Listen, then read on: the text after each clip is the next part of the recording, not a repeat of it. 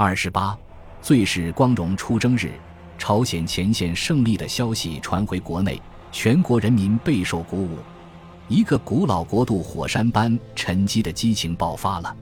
战局的突然逆转，不但打懵了美国人，连中国人自己都大吃一惊。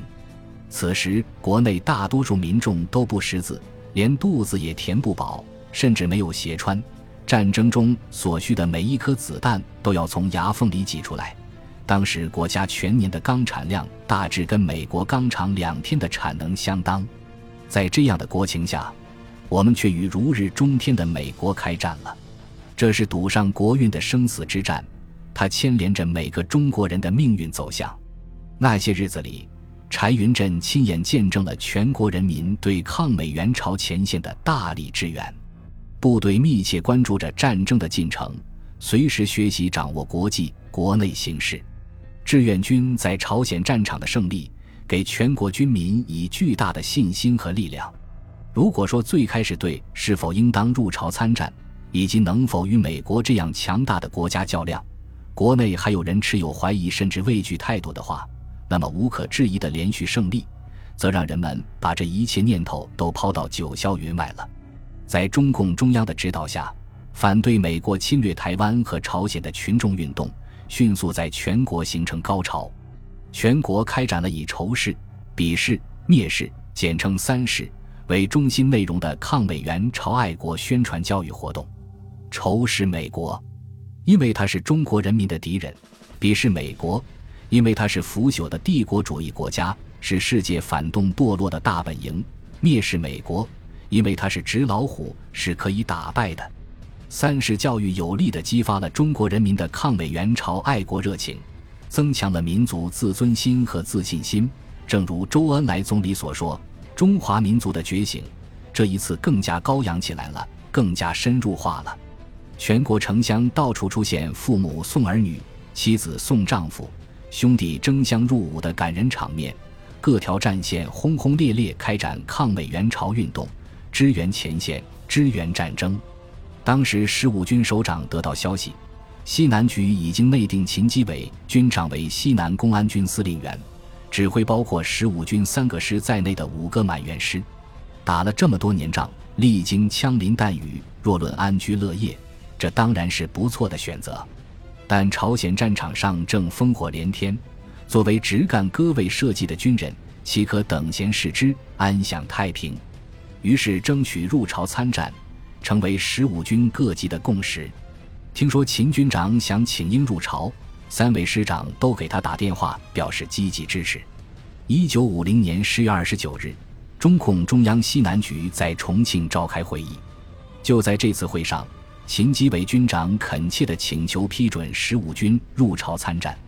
他的理由有两条：一是十五军干部战士有要求，军心正旺，士气正高，而且十五军始终在剿匪，战斗的弦还绷得很紧，战争弯子转得快。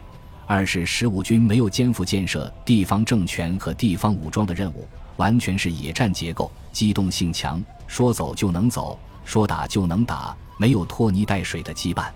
经过秦军长的一番软磨硬泡，最后西南军区政委邓小平同志终于拍板，好，十五军去。一九五零年十一月底，十五军终于接到北上命令，向华北战略机动位置河北邢台地区开拔。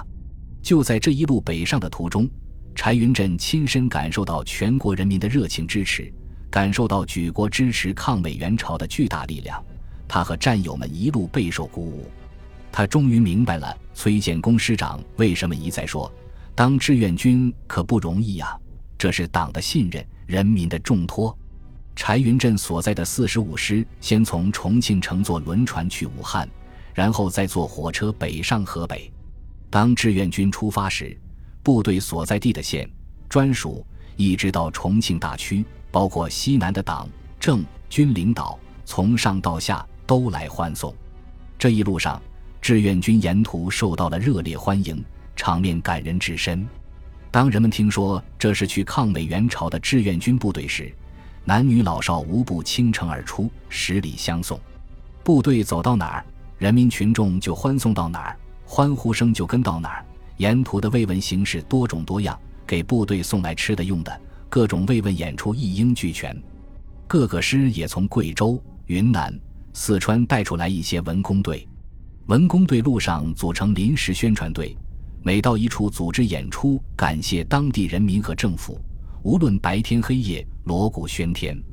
沿途没有电灯，就用汽车灯照明，真是一路开拔一路歌声。人民群众拥戴志愿军的热情到了顶点，那场面不是用语言所能形容的。就是在这种壮观热烈的氛围中，柴云振于一九五一年一月初随部队开拔到重庆，在一片鲜花和歌声的海洋中来到重庆，柴云振不由得百感交集。这座繁华的山城承载着他人生的苦难。铭刻着他痛苦的经历。五年前，正是在这座城市，他被国民党抓了壮丁，在国民党军队里受尽欺凌。如今，他堂堂正正回到这座城市，已是胜利之师的光荣一员。到处是夹道欢迎的同胞，到处是敬重友善的目光，一声声同志的亲切呼唤，让他觉得恍然如梦，换了人间。走在熟悉的大街小巷。柴云振心中涌动起阵阵波澜，他可以背出每一家的门牌号码。当时为了躲抓壮丁，他曾在这里走街串巷，整整卖了五年老灶。如今他已整整十年没有回过老家了，不知道慈爱的老母亲是否还在人间。这次部队开拔路过家乡，重庆离老家不过三百多里路程，柴云振多想回家看看啊。这些年打仗，从北到南又回来了，好不容易回到家门口，谁不想回家一趟啊？但是部队反复教育，如今中华人民共和国成立了，有人想回家相过两亩地一头牛，老婆孩子热炕头的安稳日子了，有这种想法并不奇怪。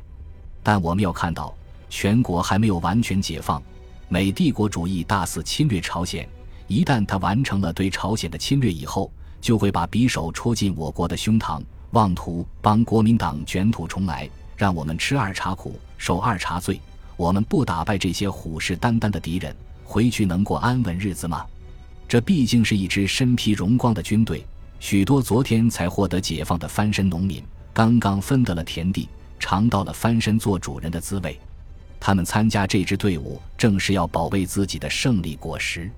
一场场深入的思想运动。激发了干部和战士的阶级觉悟，部队的一些和平思想经过教育得到了纠正，积极求战意识形成了风尚，战士们纷纷表达决心，不敢走美帝，绝不返乡。一位战士创作的快板诗在部队中广为流传：“美帝好比一把火，烧了朝鲜就要烧中国，中国邻居快救火，救了朝鲜就是救中国。”为此，很多党员干部以身作则。不请假，不探亲，给战士们做出了表率。柴云振心想：全军上下号召所有军人三过家门而不入，安全抵达集结地。自己如今也是一名共产党员了，应该带头执行好纪律。特别是在一路上亲身感受到全国人民对志愿军的无限热爱后，柴云振更真切地感受到出国作战的荣誉和责任。为了免得家人牵挂。柴云振狠狠心，连一封信也没有留下，就继续踏上了征途。临出发前，他只悄悄在朝天门码头包上了一袋乡土。听说出国后好多人水土不服，如果捏搓乡土放进水里喝下去，就会好起来的。